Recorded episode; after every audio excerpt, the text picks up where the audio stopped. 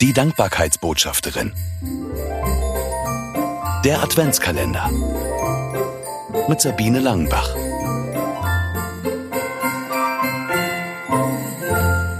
Zisch. Das Streichholz fängt Feuer.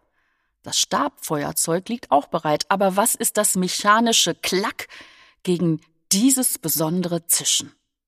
Ich zünde die Kerze auf dem Adventskranz an. Es wird heller im sonst dunklen Wohnzimmer. Schummerstündchen haben wir das früher genannt, wenn meine Schwester und ich mit unserer Mutti im Advent zusammensaßen, während unser Vater noch im Geschäft war.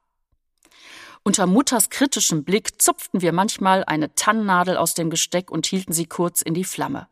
Das Knistern und der Geruch waren einfach herrlich. Eine bittersüße Erinnerung. Mutti starb viel zu früh. Mehr als 25 Jahre ist das schon her. In Momenten wie diesen kommen die Erinnerungen.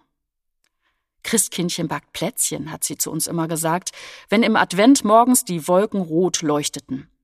Zu unserem Sohn Niklas habe ich früher exakt diesen Satz gesagt, als er mit großen Augen in den morgendlichen Dezemberhimmel schaute. Gar nicht meine Art, weil es so kitschig klingt, aber irgendwie auch schön, schön vertraut. Ich beobachte, wie sich die Flamme der Kerze bewegt.